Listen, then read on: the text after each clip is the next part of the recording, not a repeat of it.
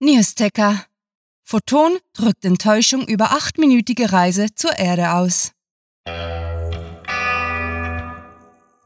Willkommen zu den Cluecast Geek Weeks.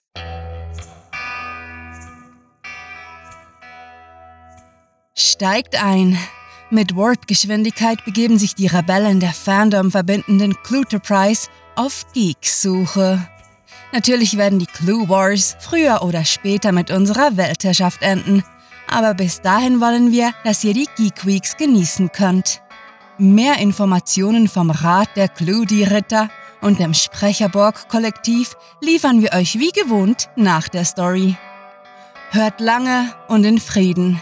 Möge die Akustik mit euch sein und viel Spaß mit der Kurzgeschichte.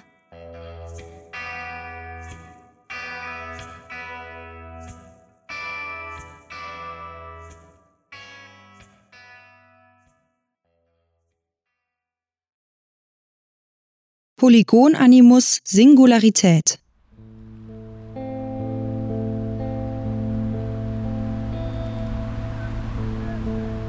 Es war nach einem milden Winter wärmer geworden und ich konnte den Straßenlärm durch die geöffnete Balkontür hören. Hier im 27. Geschoss vermischte sich der Klang der vorbeieilenden Autos, Lastwagen und der Regionalbahn zu einem pochenden Rauschen, das ich in der Vergangenheit immer gerne mit dem Puls der Stadt verglichen hatte. Doch natürlich war diese Vorstellung nichts weiter als eine meiner kläglichen Versuche, die hastige Gleichgültigkeit der Welt, in der ich lebte, zu romantisieren. Ich stand vor dem Küchentresen und starrte seit geraumer Zeit durch einen Harass randvoll mit Rotweinflaschen, die mir am Tag meines Einzugs hinterlassen wurden. Ich mochte keinen Rotwein, und obwohl ich in meinen Teenagerjahren gedacht hatte, ich würde mich durch den einen oder anderen Vollrausch besser in die normative Gesellschaft meiner Klassenkameraden einfügen können, mochte ich Alkohol grundsätzlich nicht. Meine Hände hingen schwer zu meiner Seite und wippten kaum merklich bei jedem Atemzug, sodass die Fingerkuppen über den verwaschenen Baumwollstoff meiner Boxershorts glitten. Die Shorts waren vermutlich mein ältester Besitz. Zusammen mit dem dazu passenden T-Shirt das Luke Skywalker mit ernster Miene und gezücktem Lichtschwert vor einem schwarzen Sternenhimmel zeigte.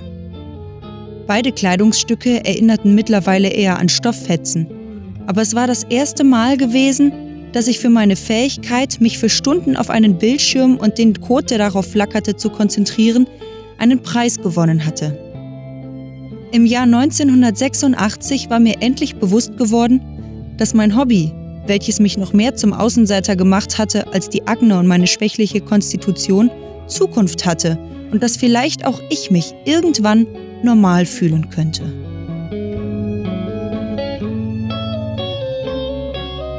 Eine altbekannte, stille Panik überkam mich, jagte düstere Fantasien durch meine Gedanken wie ein Regenschauer im Sommer.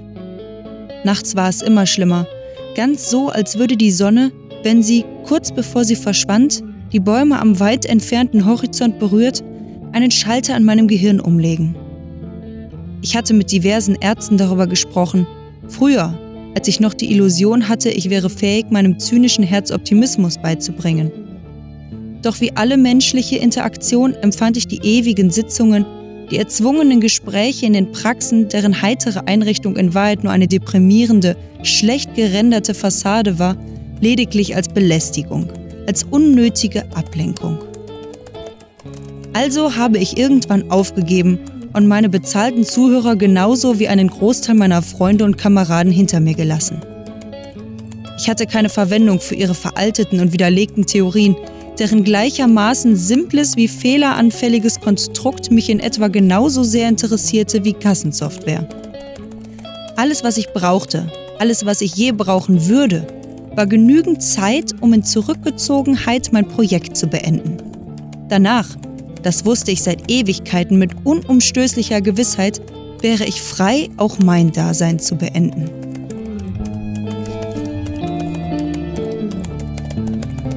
Ein spitzer elektrischer Ton hallte durch mein Apartment und schob den Gewittersturm in meinem Kopf auf die Seite, nur um ihn dann mit noch größerer Gewalt zurückkehren zu lassen. Für einen kurzen Augenblick fühlte ich mich so, als würde sich ein Rastergitter unter mir ausbreiten und ein Polygonmodell meiner selbst in ein Wurmloch saugen, als würde ich fallen, ohne je den Boden unter meinen Füßen zu verlieren. Erschrocken schüttelte ich den Kopf und rieb mir mit kratzenden Fingernägeln über die Unterarme, bevor ich meinen unfokussierten Blick von dem scheinbar transparenten Harass löste und mich umdrehte. Es hatte noch länger gedauert, als ich gedacht hätte, aber nun war meine Welt komplett. Sie existierte wahrhaftig auf einer Serverfarm, um deren Wohlergehen ich mich nicht kümmern musste und gespeichert als vollständiges Backup auf dem unordentlichen Haufen von zusammengewürfelten Rechnern im Nebenraum, welcher irgendwann mein Schlafzimmer gewesen war. Abwesend trennte ich die Verbindungen zwischen den letzten Harddisks und meiner gewaltigen Computerzusammensetzung und schob sie auf dem Gepäckwagen beiseite, bevor ich mich hinsetzte und mich zum allerersten Mal einloggte.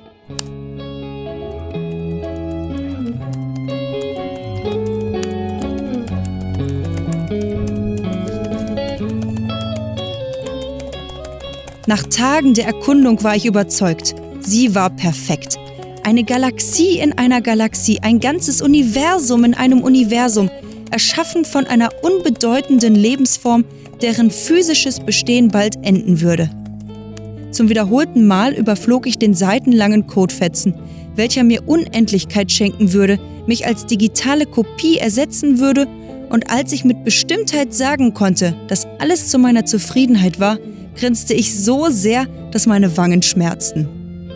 Ich hatte schon vor einiger Zeit damit begonnen, alles bis ins kleinste Detail vorzubereiten, sodass ich lediglich den Ordner aus der obersten Schublade nehmen und auf die Anrichte legen musste.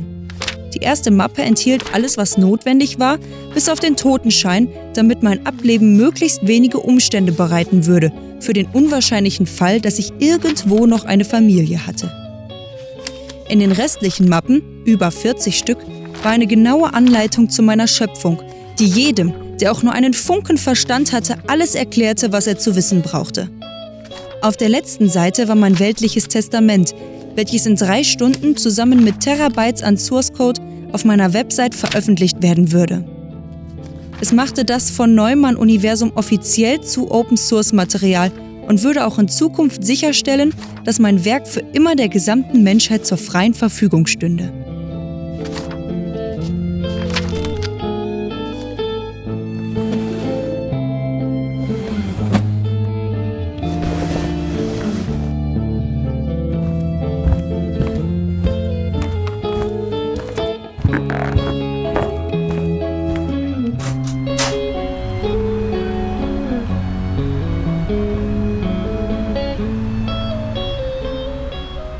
Mit einem letzten Blick auf meine ausgeschalteten Bildschirme und auf die Brust gehaltenen Handflächen schloss ich die Augen und sprang. Mein ausgezehrter und vernachlässigter Körper zerschellte kurz darauf auf dem nächtlichen Bürgersteig, doch es war in Ordnung.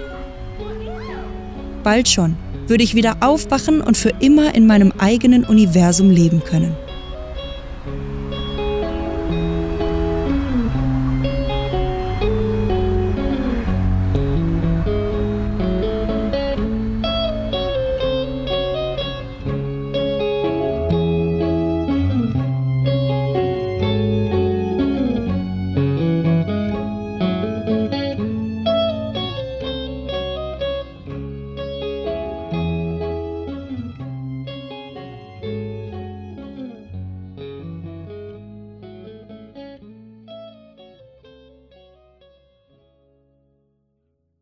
Das war Polygonanimus Singularität, geschrieben von Rahel. Für euch gelesen hat Gina Krüger.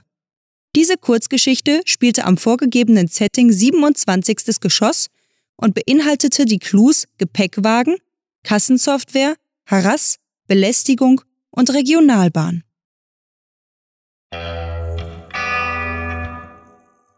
Willkommen zurück, liebe Midi-Clujaner. Als Bordunterhaltung auf der Cluter Prize gibt es, wie sollte es auch anders sein, eine kleine Zeitreise in die Vergangenheit. ClueWriting liefert bereits seit der Sternenzeit 2012 friedlich und zweimal wöchentlich Kurzgeschichten nach vorgegebenen Stichworten, also Clues, in die ganze Galaxis. Nach dem Ausbruch der Clone, pardon, Clue Wars waren jedoch Akustikwaffen vonnöten und so wurde der Cluecast im Kampf gegen die dunkle Seite der Langeweile eingesetzt. Nun reisen die berüchtigten Stories mittels Hyperraumsprung durch eure Gehörgänge. Klingt gut, was? Jeder kann übrigens den Clue-Truppen im klassischen Kampf gegen Gut und Blöde beitreten, denn der Rat der Clue-Ritter und die Föderation der freien Mitarbeiter suchen stets Clue-Vorschläge, Gastautoren und kampfbereite Interviewsturmtruppler. Die neueste klugonische Superwaffe in unserer weit, weit entfernten Galaxis, von der wir euch warnen wollen, besitzt die Macht, ganze Buchhandlungen zu zerstören. Sie heißt Kurz Literatur in kleinen Happen, ist im Verlag 3.0 erschienen und der Senat der Clue Public hat die Empfehlung abgegeben, möglichst schnell hochzurüsten. Schreibesmutig und schmerzlos wird die Schlacht auf dem Anthologiefeld weitergefochten und die zweite literarische Superwaffe befindet sich in Produktion. Setzt euch für das Clue-Writing-Imperium mit Sitz in der neutralen Zone ein und verfasst noch heute eine Story. Euer Schreibeinsatz ist gefragt bei der Clue-Writing Challenge und dem Literaturwettbewerb. Assimilierung ist eine ständige Bedrohung im Universum der Akustik und so mag es nicht verwundern, dass unsere Sprecher längst zu einem Borg-Kollektiv herangewachsen sind. Besucht diese Geeks des Cluecasts auch auf ihren Seiten und vergesst nicht, dem Echo ihrer Stimmen zu folgen. Jedes Imperium, jede Föderation und gar mönchsartige Kämpfer für Gerechtigkeit sind nur so gut wie ihre PR-Abteilung. Und so ist auch ClueWriting auf unzähligen Social Media vertreten. Folgt uns in die Sarlacc-Höhlen, wo ihr herumgetumblert werdet, genießt das Plus, bevor Vulcan zerstört wurde, liked uns auf Wookieebook und folgt uns mit einer hellblauen Bird of Prey. Bilder mit den Klugonen und E-Cards mit Lebensweisheiten wie Hahn schoss zuerst und Picard ist cooler als Kirk gibt es natürlich bei Hothstagram. Für einen kurzen und schmerzlosen Moment möchten wir zum Schluss ernst werden. Die Herstellung von Todessternen erfordert viele Ressourcen und so sind wir auf eure Unterstützung angewiesen. Reist ins Patreon-System, spendet einen kleinen monatlichen Beitrag und werdet, wenn auch nicht mit Jedi-Kräften, so doch mit galaktischen Rewards wie exklusiven Büchern entlohnt. Wir sind euer Vater, dringen dorthin vor, wo noch nie ein Mensch zuvor war und wünschen weiterhin wundervolle Reise im Clue Wars Track. Kapla! Mit fantastiliardischem Dank fürs Zuhören und den besten Wünschen.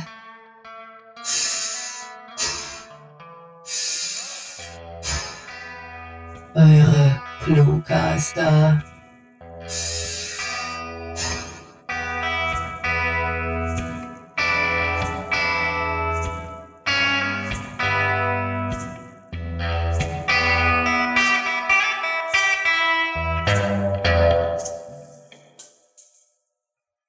Auf Wiederhören, du biochemischer Hochleistungsrechner.